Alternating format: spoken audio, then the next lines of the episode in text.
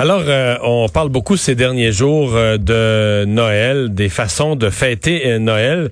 Une des traditions au Québec, évidemment, qui est liée avec Noël, c'est la messe de minuit. Et dans l'état actuel des choses, on n'est pas parti pour avoir des grosses messes de minuit. Monseigneur Christian Lépine, archevêque de Montréal, est avec nous. Bonjour. Bonjour, M. Dumont. Est-ce que d'un bout à l'autre du Québec, on a mis un X sur les messes de minuit, déjà à cette date-ci? Euh, disons, on est vraiment dans l'inconnu, mais euh, ce dont on parle plutôt, c'est de commencer l'après-midi.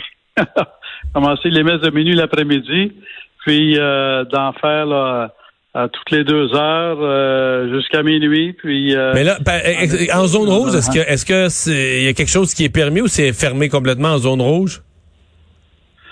En zone rouge, c'est permis jusqu'à 25 personnes. 25, OK.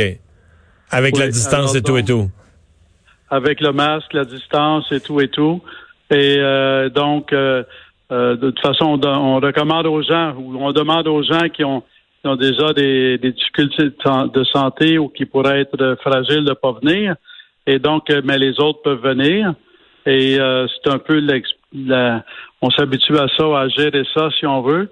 Et ce qui s'est développé, parce qu'on a eu comme une forme de, de première expérience avec Pâques là, qui est arrivé au début de la pandémie. Et euh, on a fait et on s'est aperçu que les gens en ligne suivaient euh, soit une page Facebook, euh, soit un canal YouTube. Donc presque toutes les paroisses se sont équipées de caméras entre-temps là et beaucoup diffusent leurs célébrations en ligne. Donc en communiquant avec leur paroisse, les gens vont pouvoir trouver comment ils peuvent suivre à la maison. Donc, c'est le modèle hybride qu'on hmm. essaie de développer. C'est limité, mais c'est hmm. on fait ce qu'on peut. Je voyais des églises européennes, euh, j'en ai vu en Allemagne, en Suisse, euh, qui euh, fournissaient aux gens en ligne une espèce de guide pour se faire une cérémonie à la maison. Est-ce que ça aussi, ça a été envisagé ou si on veut une cérémonie à la maison, on la regarde, on regarde une, cérémonie réelle, mais on la regarde en ligne? oui, ça a été envisagé comme complément dans le sens d'avoir des, des outils sont entrés la plupart du temps autour de la Bible. Alors que les gens avec une Bible, un cierge, peuvent lire la Bible à la maison. Et euh, il y a déjà des outils comme ça qui ont été distribués. Puis à partir du 1er décembre, on va mettre d'autres outils en ligne pour que les familles puissent euh, vivre l'expérience de Noël. Et que même si c'est dans des, euh, des restrictions assez radicales, que ça puisse quand même être vécu avec plein de sens tant pour le tant pour la dimension de la foi que euh, que pour la dimension familiale, parce qu'on hmm. sait que c'est la dimension de la rencontre familiale, c'est ce qui est le plus euh, euh, difficile. Et, euh, mais en même temps, comment en faire une force, comment...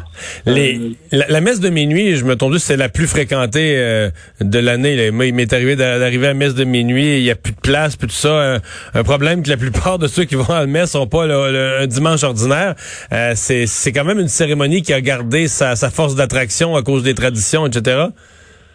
Absolument. Il y a, disons, il y a des messes de minuit qui sont à 18 h, à 20 h ou à 22 h, mais quand la messe de minuit est à minuit, on remplit l'église. Alors, moi, partout où j'ai été dans le ministère, il y a toujours eu la messe de minuit à minuit. Puis l'église a, toujours, euh, été remplie, oui. Euh, si on met ça bout à bout, là, euh, bon, le peu de le peu de fidèles qui sont permis dans les, les, cérémonies, le fait, les funérailles, évidemment, c'était une source de revenus pour les, les églises. on sait déjà qu'on a plusieurs. Là, je parle des églises, même au sens des bâtiments, là, des bâtiments patrimoniaux. Les fabriques avaient plus les moyens de, les entretenir. C'était un problème. L'état des, des finances des, des, des fabriques, des diocèses. Est-ce que la pandémie va avoir euh, vraiment encore euh, détérioré la situation au point d'être d'être fatale pour certains? Parce que là, la messe de minuit, s'il y a bien du monde, je pense que c'est une grosse quête, etc., euh, etc. C'est, quand on n'a plus personne, on n'a plus de monde jamais. Là, c'est un problème financier en plus du reste?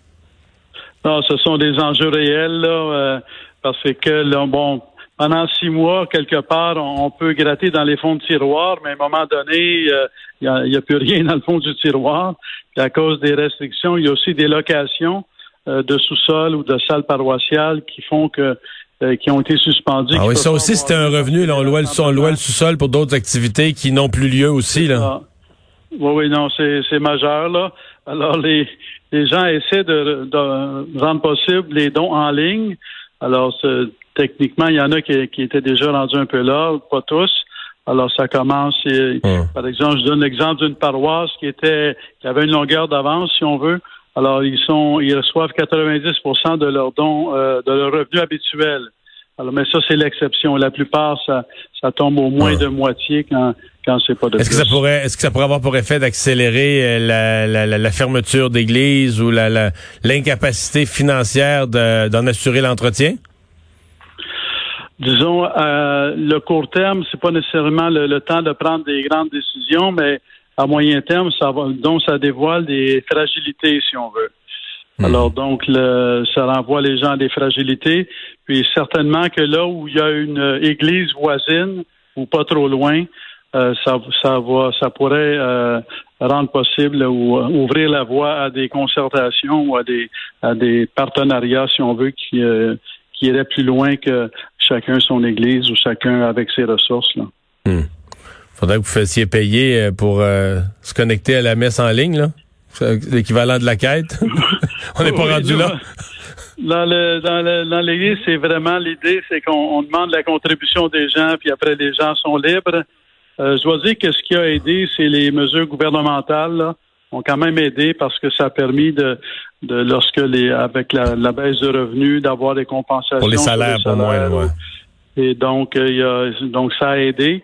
Euh, c'est pour ça qu'il y a un premier six mois qui, même si c'est difficile, qu'on a pu le traverser, mais à partir de maintenant, là, c'est vraiment un nouvel inconnu, là. Monseigneur Lépine, merci d'avoir été là. Au revoir. Merci beaucoup, M. Dumont. Christian Lépine, archevêque de Montréal. C'est sûr que la messe de minuit à 25, là, il me semble que le minuit chrétien n'a pas le même, pas le même impact. Il n'y a pas la même résonance ben, quand t'es 25 éparpillé dans la place. Sur Zoom aussi, là. Le minuit chrétien sur Zoom? Ouais. Oui. Ben, il faut que tu chantes toi-même dans ta... C'est ça. Faut que tu chantes toi-même dans la pièce puis dans la maison. Je pense qu'il y en a quelques-uns que c'est l'événement... Euh, Peut-être pas mauvais, par contre, d'avoir... Parce que étant donné que ça fait des postillons, tu chantes avec le masque. Comme ça, ça étouffe un peu. Là, quand la note, là, t'appoignes pas exactement, ah, le masque étouffe. Ça étouffe les membres de la famille qui, euh, qui faussent. On va s'arrêter là-dessus.